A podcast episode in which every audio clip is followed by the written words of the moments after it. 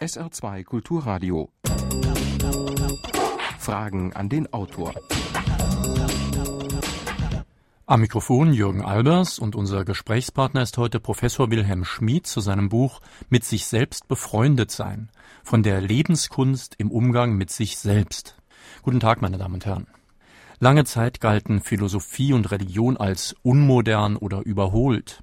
Inzwischen suchen immer mehr Menschen Orientierung im Glauben, aber auch Philosophen sind wieder gefragt.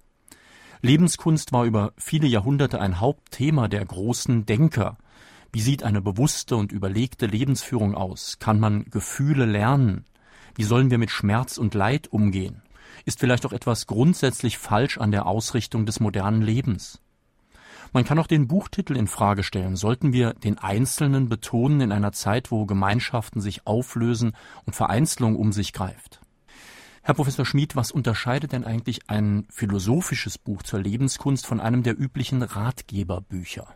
Schönen guten Tag. Ja, ich habe das schon erlebt, dass Buchhandlungen äh, mich gefragt haben, wo sollen wir ihre Bücher denn platzieren? Sollen die bei der Philosophie bleiben oder sollen die in die Ratgeberabteilung gehen? Mir ist das letzten Endes egal. Das kann hier wie dort sein. Die Kunden werden dann schon merken, was der gewisse Unterschied ist. ja, aber die Ratgeberkunden werden doch vielleicht ein bisschen enttäuscht sein. Die sind in aller Regel irgendwann enttäuscht von ihren Ratgeberbüchern, die ihnen imperativische Ratschläge geben. Sie müssen das so tun, nur so ist es richtig. Und irgendwann bemerken sie dann, das ist auf ihr eigenes Leben nicht angemessen. Und es gibt noch andere Richtigkeiten dann vielleicht doch eher die Philosophie, die den Raum eröffnet für eine eigene Klärung, nicht vorwegnimmt, wie das Ergebnis sein soll, Vorschläge macht, aber unterschiedlicher Art, nicht nur einen einzigen, und damit ein Prozess der Beratung eröffnet, dessen Ausgang nicht feststeht. Den Ausgang muss der Einzelne dann definitiv für sich selbst festlegen. Mhm. Ich denke, das hat Sinn, denn nur ein einziger Mensch muss das Leben ja auch leben, wenn er es sich entsprechend eingerichtet hat. Und das ist nicht der Autor, nicht der Ratgeber, sondern das ist derjenige, der Rat sucht.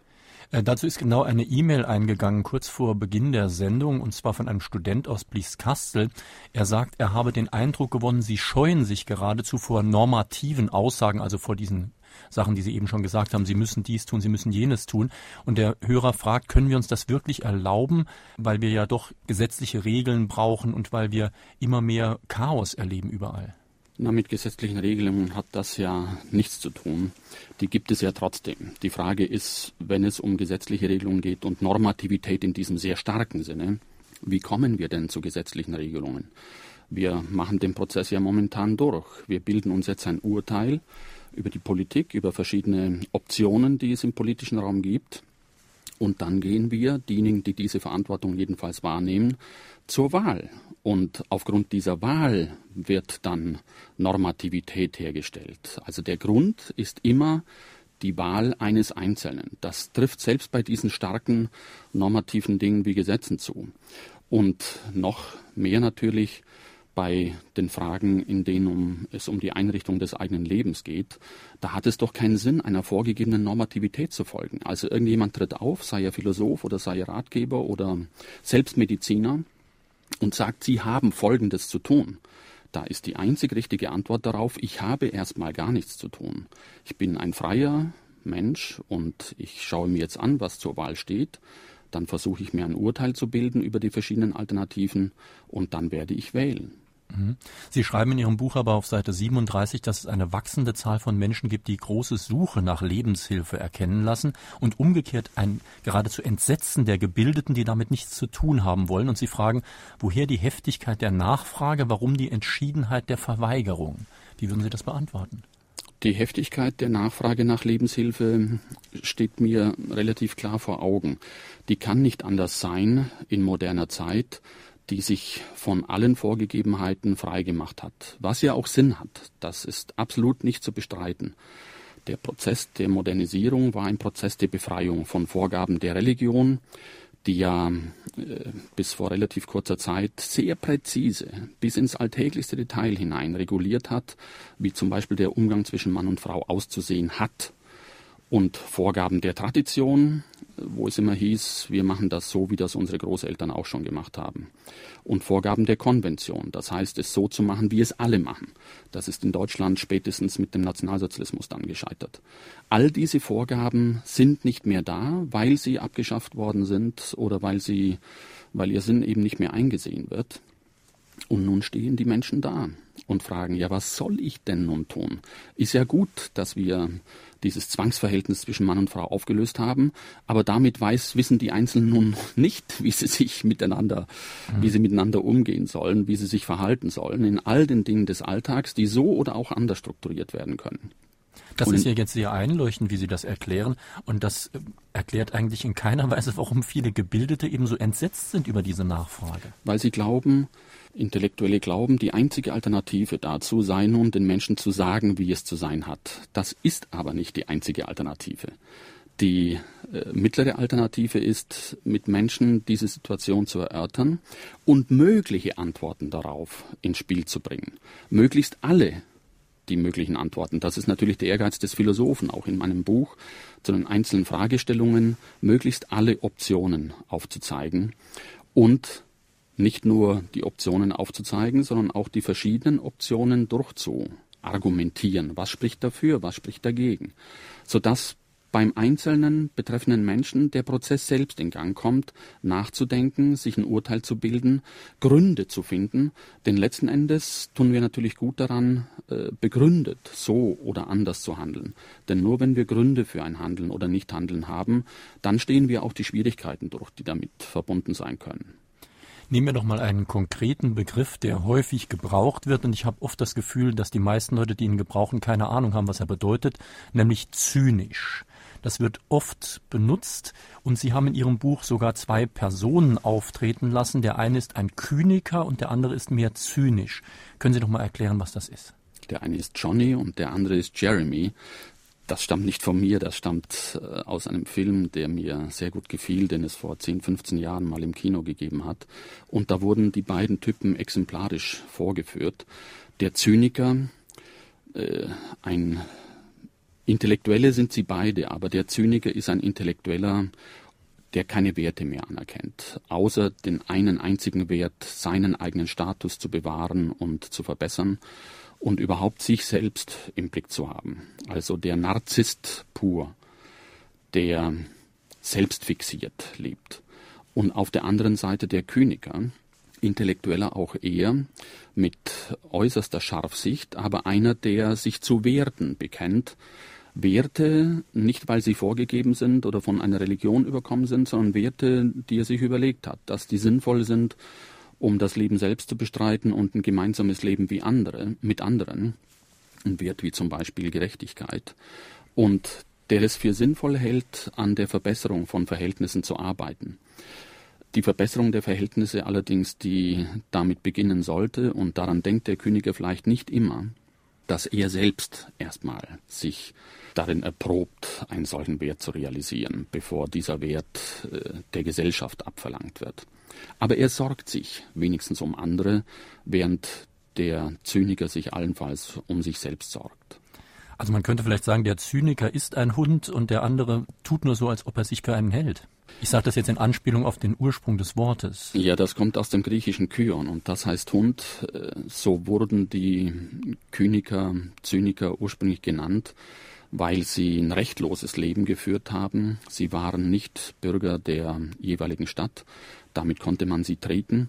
Aber die Kyniker, darin sind sie geübt, äh, haben das umgewendet und sich einen Vorteil daraus gemacht und sagten, ja, wir sind Hunde, wir bellen, wenn wir jemanden treffen, der sich nicht an humane Werte hält. Wir verbellen den.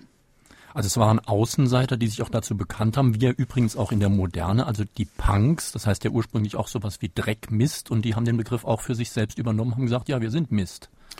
In der Tat, das ist auch der Hintergrund dieses Films, äh, dass sowas wie Zyniker und Königer sehr wohl heute auch noch im Typus vorkommt. Und der Johnny war wohl eher ein Punk und der Jeremy eher ein Karrierist, was bei Punkern vielleicht ein bisschen manchmal zu vermissen ist, das ist äh, die Arbeit an sich selbst und das daran denken, dass es nicht genügt, Kritik nur an anderen und den Verhältnissen zu üben, sondern auch Kritik an sich selbst und äh, Verbesserung bei sich selbst erstmal zu versuchen. Meine Damen und Herren, wir sprechen heute auf SR2 Kulturradio in Fragen an den Autor mit Professor Wilhelm Schmid zu seinem Buch Mit sich selbst befreundet sein. Sie können anrufen, Fragen stellen unter Saarbrücken 602 3456. Hier ist die erste. In einem Auszug aus Ihrem Buch habe ich herausgelesen, dass wir unser Selbst erst suchen müssen. Denn es ist überdeckt durch genetische Auflagen, die Erziehung, die Gesellschaft, die eigenen Überlebensmuster und mehr. Was wir uns zum Teil auch angeeignet haben aus Angst. Angst vor dem Verlust der Liebe, Angst vor dem Alleinsein, auch Angst vor Konflikten und so weiter. In unserer lauten Welt ist es oft sehr schwer, die oft sehr leise Stimme unseres Selbst in uns zu hören. Wir hier in der westlichen Welt leben zu sehr verkopft. Damit meine ich, dass der Verstand die meiste Zeit unser Leben bestimmt und gemeinsam mit der Angst hindert er viele Menschen, sich selbst zu suchen. Diese Angst gilt es meiner Meinung nach zu überwinden und dafür benötigen wir manchmal Unterstützung. Welchen hilfreichen Tipp kann der Autor dazu geben? Ich denke, dass es hilfreich sein könnte, aber äh, auch hier geht es um den Konjunktiv. Das ist eine Option, die die andere Option nicht ausschließt. Äh, die die Fragestellerin vielleicht eher bevorzugt, nämlich die Angst loszuwerden. Eine andere Option wäre, die Angst nicht loszuwerden, sondern sie als äh, wichtiges Hilfsinstrument für das Leben zu betrachten. Stellen Sie sich mal vor, wenn wir die Angst gänzlich los wären, wir würden bedenkenlos über eine Straße laufen und würden damit in das nächste Auto reinlaufen. Angst ist etwas, was uns zur Vorsicht anhält und insofern schon aus diesem Grund sollten wir sie nicht verlieren. Angst bietet aber auch sonst eine Menge Orientierung im Leben, denn wir ängstigen uns ja um Dinge, die uns wichtig sind. Wir ängstigen um, uns um uns selbst, um unser Leben, um das Leben von anderen, um das Leben unserer Kinder. Und genau dadurch bemerken, wie bemerken wir, wie wesentlich das ist und unternehmen neue Anstrengungen, das zu bewahren und zu behalten. Also insofern ein Plädoyer dafür, die andere Option des mhm. Bewahrens von Angst vielleicht zu, zu erwägen. Ich will aber nicht leugnen, dass Angst ein solches Maß annehmen kann, dass Menschen nicht mehr damit leben können. Ich spreche vor dem Hintergrund der Erfahrung, die ich selbst mache bei einer Arbeit im Krankenhaus. Ich arbeite regelmäßig jedes Jahr im September in einem Krankenhaus als Philosoph. Und natürlich habe ich dort auch mit Menschen zu tun, die zu viel Angst haben, ein Übermaß an Angst. Und dann geht es darum, dieses Übermaß etwas zu mäßigen. Da gibt es allerdings sehr, sehr probate Hilfestellungen im therapeutischen und medizinischen Bereich. Die sollte man sich nicht scheuen, dann heranzuziehen. Immer mit der Maßgabe, ein Maß der Angst zu suchen und nicht unbedingt die Angst restlos verlieren zu wollen. Mhm. Aber die Hörerin hat doch recht, dass es heute gar nicht so leicht ist, sich selbst zu finden. Sie schreiben ja auch in Ihrem Buch, das Selbst ist gar nicht so selbstverständlich. Es ist, das Individuum ist nicht mehr ungeteilt. Also es ist gar nicht so einfach herauszufinden, was ich bin. Die große Schwierigkeit unserer modernen Zeit ist, dass auch das Selbst nicht mehr feststeht wie in vergangenen Zeiten, in denen das Selbst definiert worden war, wiederum durch Religion, durch Tradition, durch Konvention. Heute werden wir uns möglicherweise oft der Mühe unterziehen müssen, selbst zu definieren, wer wir sind. Ich weiß, das klingt äh, unangenehm, aber ich habe den Eindruck, dass überall dort, wo Zusammenhänge in einem Selbst zerbrochen sind, diese Arbeit bevorsteht. Selbst zu definieren zum Beispiel, was sind für mich die wichtigsten Beziehungen der Liebe und der Freundschaft woraus schon hervorgeht, es kann sich nicht um eine reine Selbstbeziehung handeln, für sich selbst zu definieren, was sind meine wichtigsten Erfahrungen, die ich gemacht habe, auf denen ich das weitere Leben aufbauen möchte, für sich selbst zu definieren, was sind meine Ideen, was sind meine Sehnsüchte, die ich habe, für sich selbst zu definieren, was sind die traumatischen Erfahrungen, die ich gemacht habe, die, die wir einfach nicht mehr loswerden können, auch wenn wir es gerne haben wollten. Aber wir können sie offensiv in unsere Selbstdefinition hereinnehmen. Und für sich selbst definieren, ganz, ganz wichtig, was ist für mich schön, um eine Quelle zu haben, aus der wir uns immer neu inspirieren können und anregen lassen können. Sollte man heute als ein in Europa lebender Mensch seine Lebensplanung eher individualistisch, also im Sinne von egoistisch oder partnerschaftlich aufbauen und planen? Wie ist Ihre Meinung dazu? Viele Menschen in den modernen Gesellschaften, nicht nur in Deutschland, auch in England, wie ich das gerade gelernt habe, dort war ich für ein paar Wochen, leben in der Tat für sich. In Berlin, wo ich lebe, ist die Mehrzahl der Haushalte bereits, sind bereits Single-Haushalte. In England habe ich gelernt, sind es 48 Prozent der Menschen, die als Singles leben. Aus dem Single-Dasein ergibt sich nicht zwingend ein egoistisches Leben, aber es ist auf jeden Fall ein stärkeres Leben mit sich und für sich. Ich denke, dass das die Wahl ist, die moderne Menschen zu treffen haben. Das Leben nur mit sich, prinzipiell, oder das Leben mit anderen. Und ich würde nicht behaupten wollen, dass das Leben nur mit sich nicht ein erfüllendes sein könnte. Das muss der einzelne Mensch mit sich selbst erwägen und äh, die verschiedenen Argumente durchgehen. Ich könnte mir Buch, vorstellen.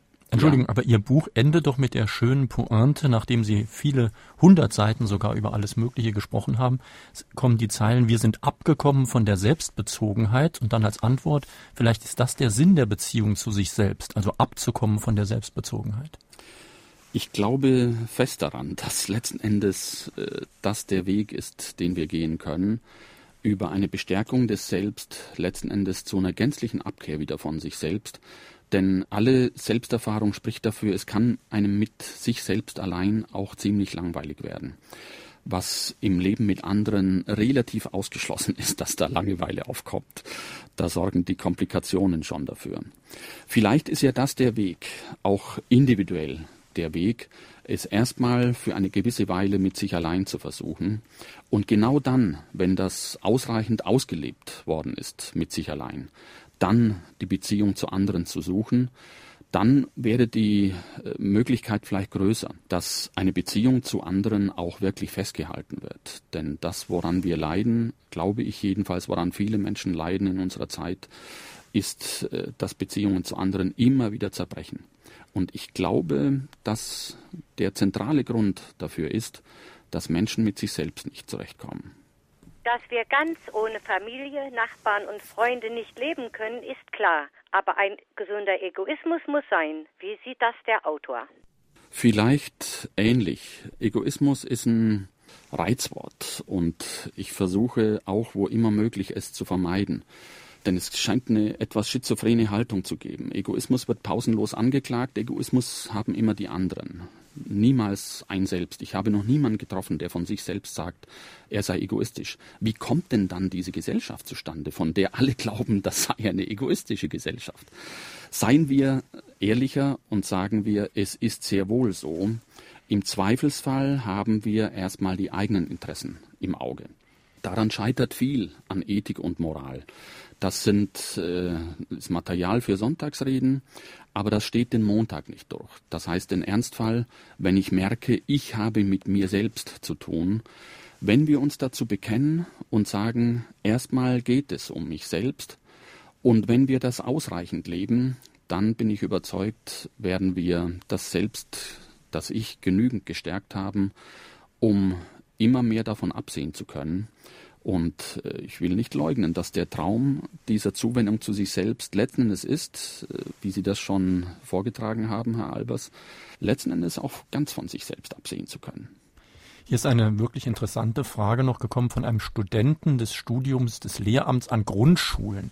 Und der interessiert sich für den Bereich der Kinderphilosophie. Er sagt, er teilt nicht die stellenweise Glorifizierung der Kinder als Philosophen, aber er hat beobachten können, dass sich Kinder für sehr wichtige Fragen begeistern können. Und seine Frage ist, ob das in der Gesellschaft, vor allem in der Politik, nicht zu sehr vernachlässigt wird. Ich habe selbst vier Kinder und äh, habe lange gerungen mit mir selbst, ob das Leben eines Philosophen mit Kindern überhaupt äh, kompatibel ist. Denn in der Geschichte der Philosophie begegnet man nicht sehr vielen geglückten Beispielen. Oder andersrum, Philosophen haben Kinder gemieden und vermieden, wo immer es nur geht. Meine, eine meiner stärksten Einsichten in meinem Leben ist, dass es nicht den geringsten Widerspruch zwischen dem Philosophendasein und Kindern gibt. Ganz im Gegenteil. Das genaue Gegenteil ist wahr. Kinder und Philosophie ist äh, eine natürliche, ein natürlicher Zusammenhang. Kinder stellen sehr viel philosophische Fragen. Kinder mein äh, acht-, neunjähriger mittlerweile hat mir schon x-mal Fragen nach dem Tod gestellt. Fragen, die Philosophen allzu gut kennen und wo normale Eltern vielleicht etwas zurückzucken, denn man hat dann im Verdacht, ja, ist da irgendwas im Hintergrund? Äh, warum beschäftigt sich der mit dem Tod? Aber es ist völlig normal, dass Kinder sich mit dem Tod beschäftigen. Sie erwachen zum Bewusstsein. Und das Erste, was das Bewusstsein bemerkt, ist, es gibt Tod.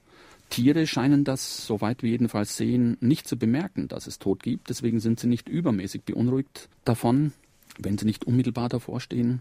Aber Kinder, die zu Bewusstsein kommen, beschäftigen sich damit und daraus ergibt sich natürlich dann auch die Frage nach dem Leben. Was ist eigentlich Leben? Mit Kindern gerät man leicht und uferlos ins Philosophieren. Ob das nun in der Politik genutzt werden kann, da bin ich eher skeptisch. Es ist schon sehr, sehr viel gewonnen, wenn die Angebote an Kinderphilosophie, die hier in Deutschland ja mittlerweile einigermaßen da sind. In Rostock gibt es da ein Zentrum an der Universität Rostock. Wenn diese Angebote der Kinderphilosophie stärker genutzt werden können für den Schulunterricht, dann ist schon sehr, sehr viel gewonnen. Dann können wir unsere Kinder ein bisschen besser heranziehen, indem wir ihre Fragen stärker aufnehmen. Um sich selbst überhaupt gut Freund sein zu können, muss man ja eigentlich das eigene Selbst erst einmal kennen. Den meisten Menschen fehlt aber die nötige Stille, Ruhe und Muße dazu, zum Beispiel über Meditation, das eigene Selbst überhaupt wahrzunehmen und kennenzulernen. Bietet der Autor hierzu Anregungen? Ich darf vielleicht ergänzen, dass auch ein Hörer aus Neunkirchen ganz in diesem Sinne fragt, ob in der heutigen schnelllebigen Zeit nicht dieser Weg nach innen, die Kontemplation besonders wichtig sei. Das Wahrnehmen des eigenen Selbst, so wie es bisher gegeben ist, ist das eine. Das andere ist dann die Definition des eigenen Selbst auf der Basis dessen, was wir gegeben, als gegeben wahrgenommen haben. Über das, was wir definieren können, haben wir vorhin schon gesprochen. Aber der erste Schritt eigentlich ist in der Tat, äh, das wahrzunehmen, was denn gegeben ist. Und ich gebe Ihnen ganz recht, dazu ist es hilfreich, wenn wir uns zurückziehen können und Stille haben können.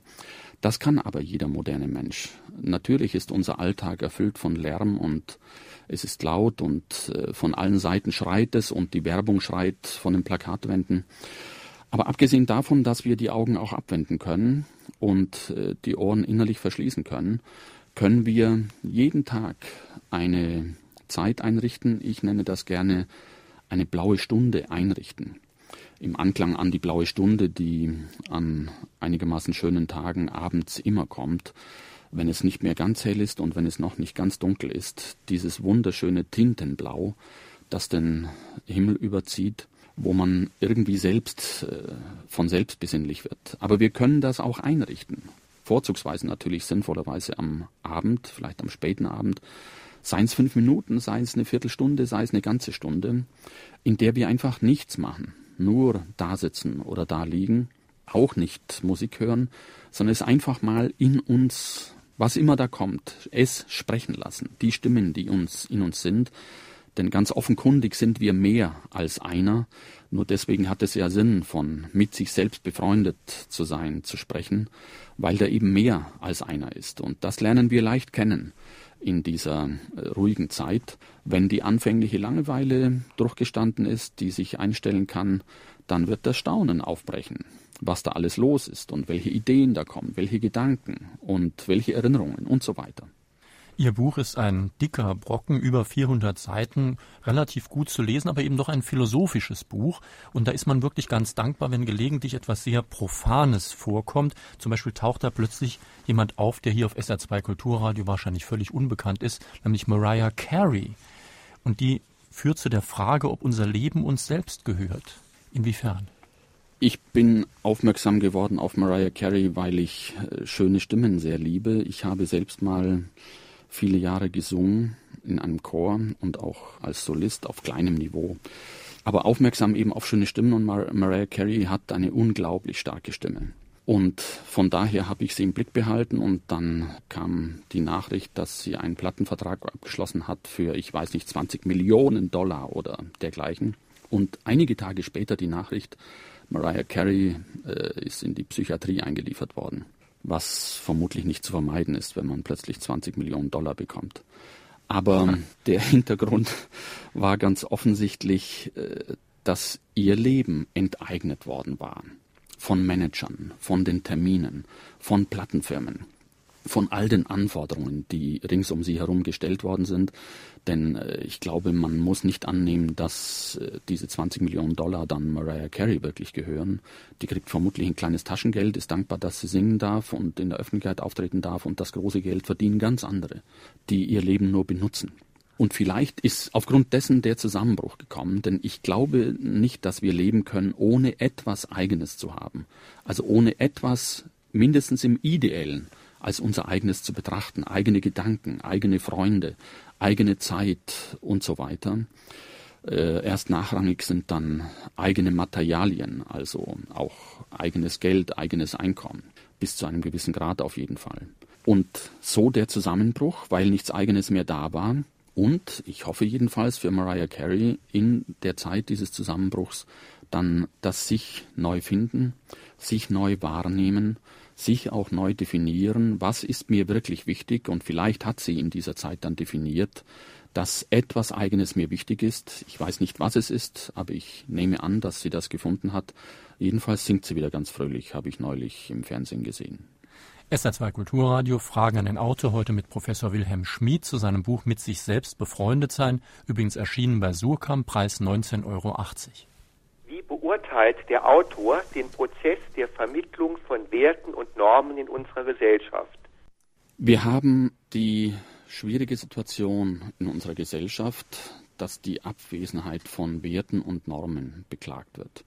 Und dass Reden, viele Reden gehalten werden, dass unsere Gesellschaft wieder Werte und Normen braucht. Diese Reden sind sinnlos. Denn Werte und Normen gibt es nur auf einer einzigen Grundlage nämlich der Grundlage, dass Menschen sie realisieren. Die betreffenden Menschen, die davon sprechen, selbst. Wenn ein Lehrer vor seine Klasse tritt und der Klasse verkündet, dass man nicht ständig eigensinnig sein soll und dann irgendeine Handlung unternimmt oder ein Verhalten erkennen lässt, in dem Eigensinn sehr wohl zum Vorschein kommt, dann ist die ganze Aufforderung sinnlos und alle Lehrer wissen, dass sie eigentlich nackt vor der Klasse stehen, dass die sowieso an ihren Gesichtszügen, an ihrer Mimik, an ihrer Gestik erkennen, ob sie für was stehen oder ob sie für nichts stehen.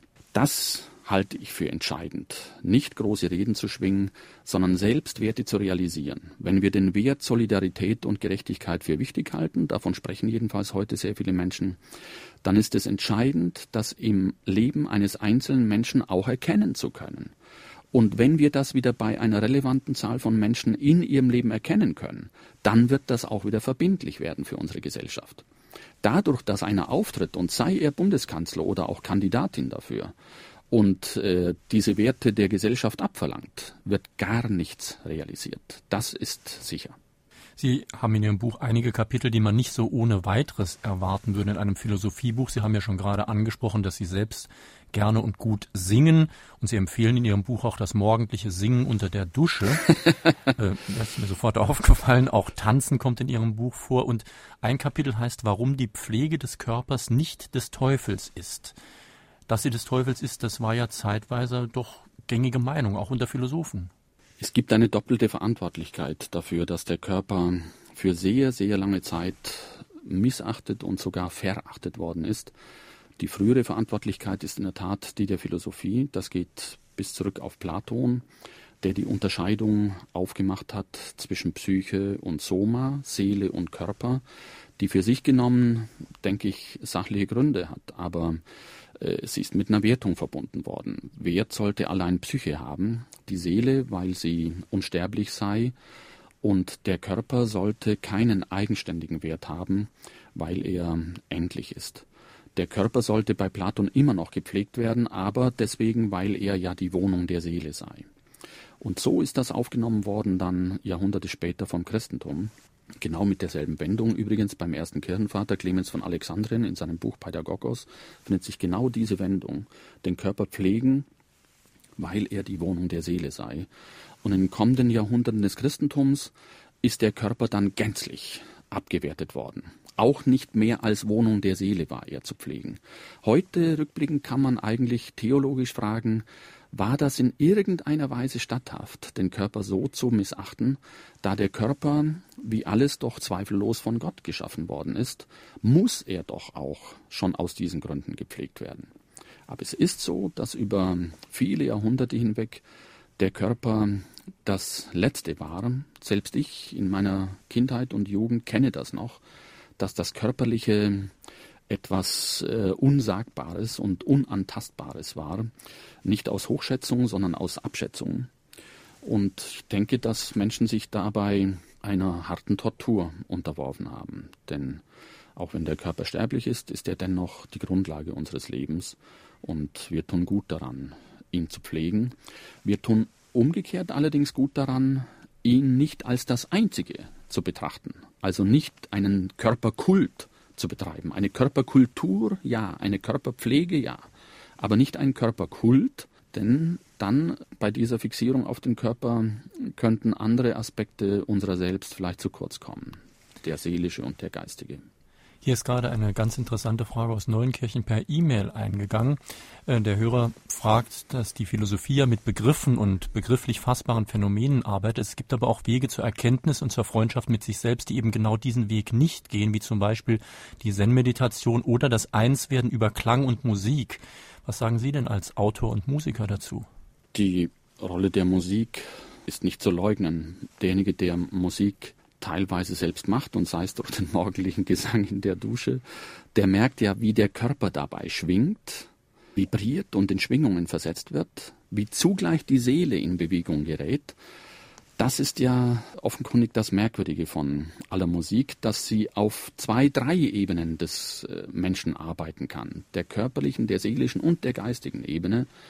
Vielleicht ist das bei der Zen-Meditation genauso, aber ich verstehe davon nichts, ich kenne sie nicht sehr gut. Diejenigen, die Sie kennen, die werden das am besten einschätzen können. Sehen Sie Folgendes auch so, dass die Quellen dieses mit sich selbst befreundet sein in jedem selbst schon angelegt sind. Es gilt nur, diese Quellen, diese Ressourcen wieder zu aktivieren und zum Fließen zu bringen. Und die Heilung kann ja nur von innen erfolgen und nicht durch äußere Suche etc. Wenn diese Quellen im Selbst angelegt sein müssten, dann würden wir damit alle die Menschen von Selbstbefreiung ausschließen, die diese Quellen, die Anlage zu diesen Quellen in sich selbst nicht finden. Das würde mich beunruhigen. Ich würde nicht gerne Menschen allein lassen wollen mit ihrer Situation. Ich kenne solche Menschen aus der Arbeit im Krankenhaus, die mir gegenüber sitzen und mit sich selbst wenig bis gar nichts anfangen können und dennoch danach fragen, ich möchte ja gerne leben, was kann ich denn tun? Und die Antworten, die ich darauf dann gegeben habe, immer mit dem Vorbehalt, sie sind optional, das heißt, es sind Möglichkeiten, es ist nicht ein Muss für den Einzelnen, aber das, was ich jeweils als Antwort dann äh, gegeben habe im Laufe der Zeit, das hat Eingang gefunden in die Konzeption des Buches, in dem drei Schwerpunkte dem körperlichen, dem seelischen und dem geistigen Umgang mit sich selbst gelten. Denn ich habe gesehen oder habe die Erfahrung gemacht, dass Menschen, die mit selbst nichts anfangen können, sehr gut beim Körper erstmal beginnen können. Der Körper ist uns unmittelbar nahe, den können wir sofort anfassen. Äh, ich meine das nicht äh, als nebensächlich, sondern das Anfassen seiner selbst, das scheint wichtig zu sein. Das geschieht ja mehrmals am Tag, dass wir unseren Kopf in unsere Hände legen oder dass wir sonst wie mit den Händen über unseren Körper streichen. Der Körper hat ein Bedürfnis danach, angefasst zu werden, betastet zu werden. Das ist äh, der Sinn der Berührung, den wir auf diese Weise aktivieren. Und wenn jemand schon mal die Erfahrung gemacht hat, wie es wirkt, wenn er oder sie eines schönen Abends ausgiebig berührt wird von einem anderen und gar nicht mehr möchte, dass das überhaupt noch aufhört, dann wissen wir, welche Bedeutung die Berührung hat. Auch wenn wir Babys ansehen, die auf die Welt kommen, die zu Anfang des 20. Jahrhunderts mal aus irgendwelchen Gründen in Findlingsheimen nicht berührt worden sind. Aus Gründen der Hygiene, aber ich vermute auch auf auf, aus Gründen der Körperfeindschaft. Und äh, die Säuglingssterblichkeit in diesen Heimen ging annähernd auf 100 Prozent. Bis jemand zufälligerweise draufkam, diese Kinder auf den Arm zu nehmen und hin und her zu tragen und die Säuglingssterblichkeit äh, nahezu auf Null wiederum runterging. Mittlerweile hat man das gesehen, dass Berührung dazu beiträgt, dass überhaupt das Immunsystem ausgebildet wird. Also Seelisch tut es gut, dem Körper tut es gut. Beim Körperlichen kann man beginnen mit der Selbstfreundschaft, um dann auch die schwierigere äh, seelische Ebene zu erreichen, die sehr viel dann mit anderen zu tun hat. Oft scheint ja auch die geistige Ebene, die Sie eben schon angesprochen haben, sehr schwierig zu verstehen zu sein, zumindest. Sie haben ein Kapitel über den Schmerz. Wir sprechen natürlich oft über körperliche Schmerzen, Schmerztherapien und so weiter. Auch seelische Schmerzen sind uns vertraut, aber Sie sprechen von geistigen Schmerzen, die häufig sind, aber selten ernst genommen werden. Ja, es scheint mir, dass es äh, die geistigen Schmerzen gibt über die seelischen Schmerzen und die körperlichen Schmerzen hinaus, nämlich den geistigen Schmerz keinen Sinn zu sehen.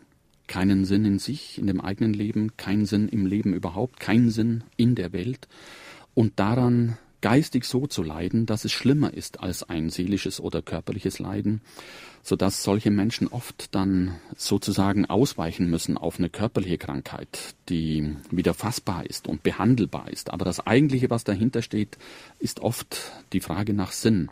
Ich habe ursprünglich die Frage nach Sinn überhaupt nicht ernst genommen, geprägt von der modernen Philosophie, die das nicht für eine relevante Frage hält. Aber da musste ich mich eines Besseren belehren lassen. Diese Frage beschäftigt sehr, sehr viele Menschen. Und ich habe mir dann vorgenommen, das ganz, ganz ernst zu nehmen und mir anzusehen, was mit der Frage denn gemeint ist. Und ich glaube, das ist die Frage nach Zusammenhängen. Wie hängt mein Leben mit anderen zusammen? Wie hängt etwas in der Gesellschaft zusammen? Auch die Frage, wie hängt in der Politik etwas zusammen? Wenn uns bei Zeiten hätte erklärt werden können, welchen Sinn Reformen haben. Soll heißen, welche Zusammenhänge da wirksam sind oder wirksam werden oder werden sollen, dann wäre möglicher, möglicherweise die Bereitschaft dafür größer gewesen. Immer dann, wenn wir Zusammenhänge sehen, dann sehen wir Sinn. Und viele dieser Zusammenhänge sind nun mal geistiger Natur, gedanklicher Natur. Wir müssen das gedanklich nachvollziehen können, eine Argumentation. Wenn die dann Zusammenhänge ergibt, dann sagen wir, ja, das macht Sinn. Hören wir noch eine Frage an den Autor. Lebenskunst als Schulfach, wäre das denkbar? Lebenskunst als Schulfach gibt es in dem Land Brandenburg. Es heißt zugegebenermaßen nicht Lebenskunst, sondern Lebensgestaltung. Und es heißt vollständig Lebensgestaltung, Ethik, Religionskunde. Aber sachlich vollkommen richtig, denn zur Lebensgestaltung gehört nun mal auch die Frage der Ethik und gehört auch mindestens das Denken daran, dass es noch etwas über Menschen hinaus geben könnte und dass es darauf verschiedene Antworten von Religionen gibt, also deswegen Religionskunde. Dieses Schulfach gibt es mittlerweile seit äh, annähernd 15 Jahren und äh, es ist so erfolgreich, dass auch die Berliner Politik mittlerweile sich Gedanken darüber macht, ob das nicht auch in Berlin, ich meine in der Stadt Berlin, eingeführt werden sollte. Dort können die Kinder und Jugendliche die Fragen erörtern mit ihren Lehrern, die sie umtreiben wie gewinnt man Freundschaft? Wie bewältigt man die Probleme in einer Freundschaft? All die Fragen, die Leben eben stellt, die teilweise ja auch in anderen ähnlichen Fächern behandelt werden. Im Fach Ethik, im Fach Philosophie in Nordrhein-Westfalen zum Beispiel oder im Fach Religion. Aber warum das Kind nicht beim Namen nennen? Es geht um Lebenskunst und Lebensgestaltung. Ich hätte gern von Ihnen die Definition von Liebe. Ist das ein Seinszustand? Darüber ist in diesem Buch jedenfalls nicht die Rede, aber möglicherweise in einem künftigen sehr ausführlich. Und äh, natürlich mache ich mir darüber sehr, sehr viele Gedanken. Es gibt Menschen, die halten Liebe für ein Gefühl. Das lässt sich nicht leugnen, dass so etwas im Spiel ist. Aber ich habe auch, wie Sie, den Verdacht, es könnte noch etwas anderes sein oder jedenfalls ins Spiel gebracht werden bei Liebe über das Gefühl hinaus, mit dem Gefühl, aber auch darüber hinaus. Und das wäre dann in der Tat möglicherweise die Liebe als ein Seinszustand. Ich bin überrascht, wie viele Hörer hier anrufen bei diesem doch sehr anspruchsvollen Thema. Hören wir mal gleich den nächsten Anruf. Kann der Vorname oder der Familienname den Menschen so weit prägen, dass er davon total abhängig ist, ohne dass er es merkt? Sie heißen Wilhelm. Mit Stolz und auch Schmied mit Stolz. Namen sind nicht Schall und Rauch. Also ich kann mir schon vorstellen, dass Menschen von ihrem Namen mindestens geprägt werden. Es fällt mir auf, dass Kinder am Namen immer wieder rummachen, an ihrem eigenen Namen. Früher oder später kommt die Fragestellung, in Fragestellung des eigenen Namens, spätestens in der Pubertät, aber durchaus auch schon vorher. Und wenn Sie ein Kuscheltier geschenkt bekommen oder, was wir neulich hatten, einen Vogel zur Aufzucht haben, dann ist ganz schnell die Frage, welchen Namen soll das Tier oder welchen Namen soll dieses Kuscheltier bekommen. Also sind Namen nicht Schall und Rauch. Wir tun gut daran, die Eltern tun gut daran und das tun sie ja auch in aller Regel, die Namen sorgfältig auszusuchen, zu spüren, buchstäblich, welcher Name das sein soll. Und wenn jemand einen Familiennamen hat, mit dem er partout nicht leben will, da bietet unser Namensrecht ja die Möglichkeit, äh, das auch zu ändern. Man nicht mit sich selbst befreundet sein, um anderen nicht nur Partner, sondern wirklich Freund sein zu können, bei allem Rest von Egoismus, der in unseren Haltungen drin ist. Das kommt nun immer wieder durch bei verschiedenen Wortmeldungen und äh, wie ich glaube, mit sehr, sehr gutem Grund. Natürlich wollen wir anderen Freund sein, wir wollen anderen auch gute Liebesgenossen sein können. Die Grundlage dafür ist aber ganz sicher, uns selbst Freund sein zu können. Es ist schwierig, mit anderen umzugehen, und je enger wir sind, umso schwieriger ist es. Diese Schwierigkeit des Umgangs mit einem anderen lässt sich exemplarisch, also beispielhaft lernen am Umgang mit sich selbst. Denn in uns sind bereits mehrere oder, wie ich selber glaube, viele. Und wenn wir diese verschiedenen Stimmen in uns wahrnehmen, diese verschiedenen Interessen, die Interessen des Körpers, die Interessen der Seele, die Interessen, die geistige Interessen sind, wenn wir ihre Konflikte wahrnehmen, der Körper will nicht immer so, wie der Geist will, und umgekehrt äh, der Geist nicht immer so, wie der Körper will. Gefühle brechen durch, die wir eigentlich geistig abgemeldet hatten, und dergleichen. Wenn wir all das in uns wahrnehmen und in uns lernen, das zu organisieren, und zwar durchaus nach dem Kriterium der Fairness und der Gerechtigkeit. Die beginnt nämlich nicht außen, die beginnt in uns selbst. Wir können in uns lernen, was Gerechtigkeit ist. Wir können in uns lernen, wie unglaublich schwierig es ist, Gerechtigkeit herzustellen. Dann können wir wahrnehmen, wie schwierig das ist im Umgang mit anderen, in Gesellschaft, dass es im Prinzip äh, keine letzte Ideallösung gibt, sondern immer wieder den neuen Versuch, sich selbst gerecht zu werden, und anderen gerecht zu werden und in der Gesellschaft Gerechtigkeit zu realisieren. Wenn wir das alles in uns erstmal lernen, glaube ich ernsthaft, dann werden wir besser gerüstet sein für den Umgang mit anderen und anderen auch Freund sein können. Uns hören um diese Zeit am Sonntagmorgen eher ältere Menschen zu. Zumindest ist Frage in ein Auto eine Sendung für Erwachsene. Deswegen möchte ich jetzt ein Kapitel Ihres Buches ansprechen, das gegen Ende steht, Seite 419 und so weiter. Es geht um Alte. Und Sie schreiben unter anderem, dass die Gewohnheitsfeindlichkeit der moderne Alte besonders trifft, weil Alte auf Gewohnheiten angewiesen sind. Und Sie haben auch einige andere Sachen, Berührung haben Sie vorhin schon angesprochen, die Sie bei Babys erwähnt haben, aber die spielt ja bei Alten auch eine große Rolle. Das ist so. In dem Krankenhaus, in dem ich arbeite, ist ein Altersheim angeschlossen. Von daher habe ich einen umfangreicheren Umgang mit älteren Menschen und habe da einige Dinge gelernt. Ältere Menschen mögen es ganz gern, äh, wie auch Kinder, wenn man mal ihre Hand hält. Das ist ein unmittelbarer körperlicher Austausch. Alle Sinne mögen mit dem Älterwerden schwächer werden können. Äh, Älterwerden ist sehr, sehr unterschiedlich, deswegen ist es schwierig darüber zu sprechen. Manche werden drastisch älter, relativ früh, manche halten sich sehr, sehr frisch äh, bis ins Alter von 90. Aber dort, wo die Sinne schwächer werden, mag der Sehsinn betroffen sein, mag der Hörsinn betroffen sein, aber der Tastsinn ist bis zuletzt offenbar nicht äh, davon betroffen, schwächer zu werden. Ganz im Gegenteil, er wird eher noch empfindsamer. Und die Kommunikation, die mit manchen älteren Menschen schwieriger werden mag, aber über die Berührung geht die Kommunikation bis zuletzt, so wie die, über die Berührung ja auch ganz zuerst die Kommunikation geht, wenn man sich mit dem Baby noch gar nicht unterhalten kann. Beim Älterwerden ist Lebenskunst in besonders hohem Maße gefragt und auch das mit sich selbst befreundet sein. Denn jetzt kommt es darauf an, sich mit Phänomenen zu befreunden, die man an sich bemerkt. Äh, ich auch, obwohl ich äh, noch im zarten Alter von 52 bin. Aber es zieht, es tut weh, äh, es kommen Flecken auf die Haut, es kommen Falten ins Gesicht Jetzt kommt es darauf an, sich damit zu befreunden, dass es diese Phänomene des Älterwerdens nun mal gibt. Es gibt eine andere Option, jedenfalls in moderner Zeit, nämlich all diese Alterserscheinungen sich wegmachen zu lassen. Ein italienischer Ministerpräsident geht da ja mit bestem Beispiel voran, wird aber da nicht unbedingt äh, wiederum beflügelt für seine Politik ganz offenbar.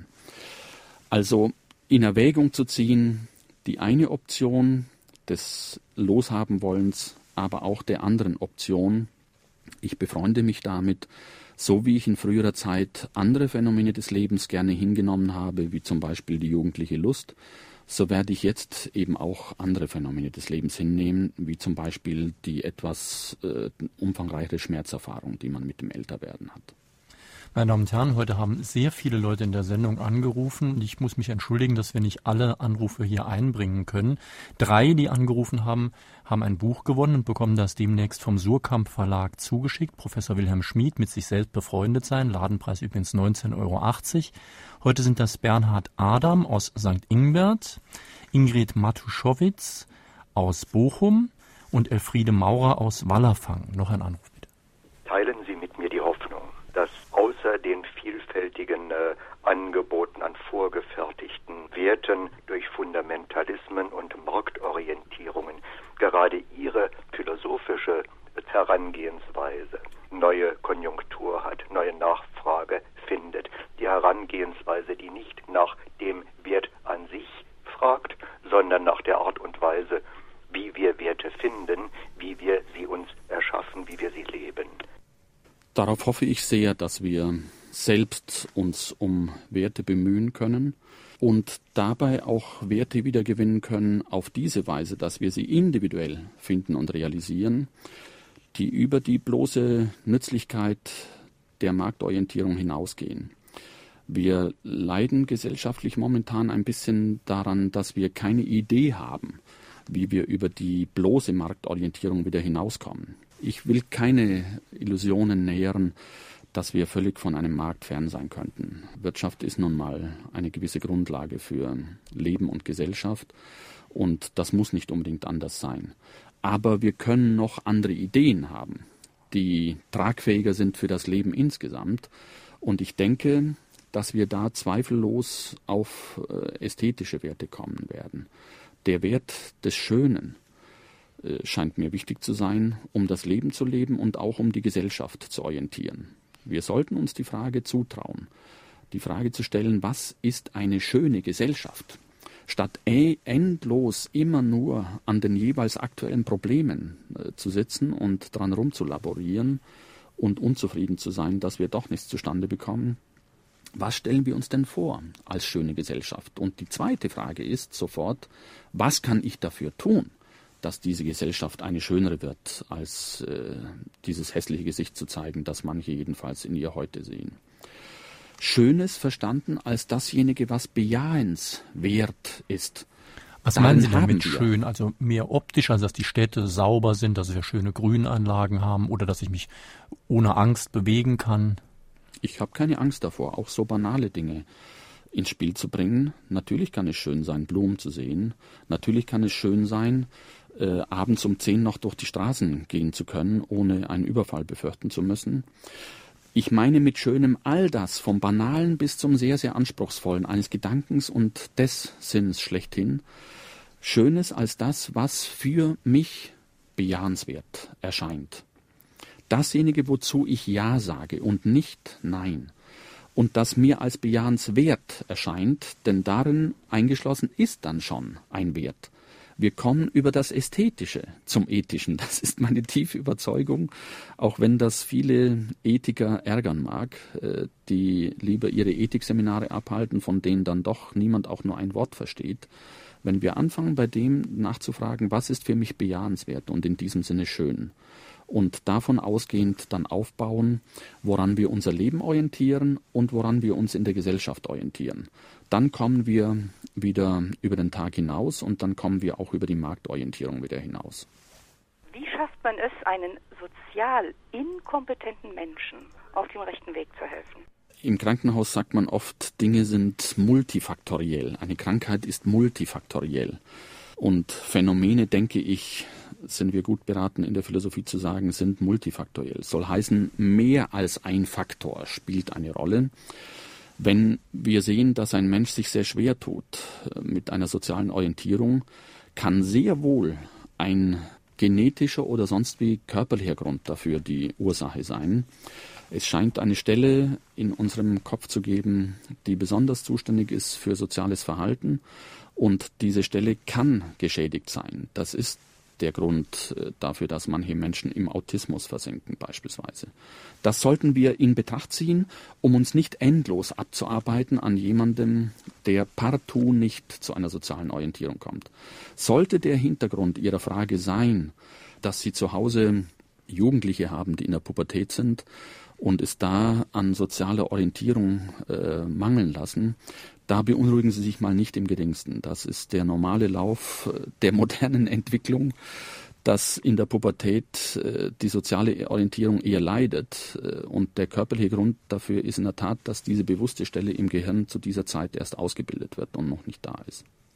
Sie schreiben relativ am Anfang Ihres Buches, dass einiges an der Ausrichtung des modernen Lebens grundsätzlich falsch sein könnte. Zum Beispiel könnte es falsch sein, religiö religiöse Fragen für erledigt zu betrachten. Und wenn ich jetzt so unsere Sendung mir angucke, scheint es auch so zu sein, dass es falsch ist, philosophische Fragen für erledigt zu halten. Wir leben in einer Zeit, äh, die vieles verloren hat und noch immer dabei ist, vieles zu verlieren. Der Grund dafür ist die Befreiung Verantwortlich dafür sind in nicht ganz geringem Maße die Philosophen, die im Namen der Aufklärung als Aufklärer darauf gedrungen haben, dass diese Befreiung stattfindet. Diese Befreiung hatte Sinn, aber sie hat dafür gesorgt, dass wir vieles verloren haben, was wesentlich war. Zum Beispiel Beziehungen, äh, verlässliche, dauerhafte Beziehungen zu anderen Menschen. Das eine ist die Analyse zu sehen, wo wir stehen. Das andere ist äh, eine sinnvolle Antwort darauf zu finden. Und ich denke, dass zu dieser sinnvollen Antwort unbedingt gehört, dass wir selbst uns darum bemühen, Dinge wiederherzustellen, von denen wir äh, feststellen, die haben wir verloren. Sie wiederherzustellen, selbst daran zu arbeiten und zu erproben, können wir das nicht auch auf eigener Grundlage wiedergewinnen.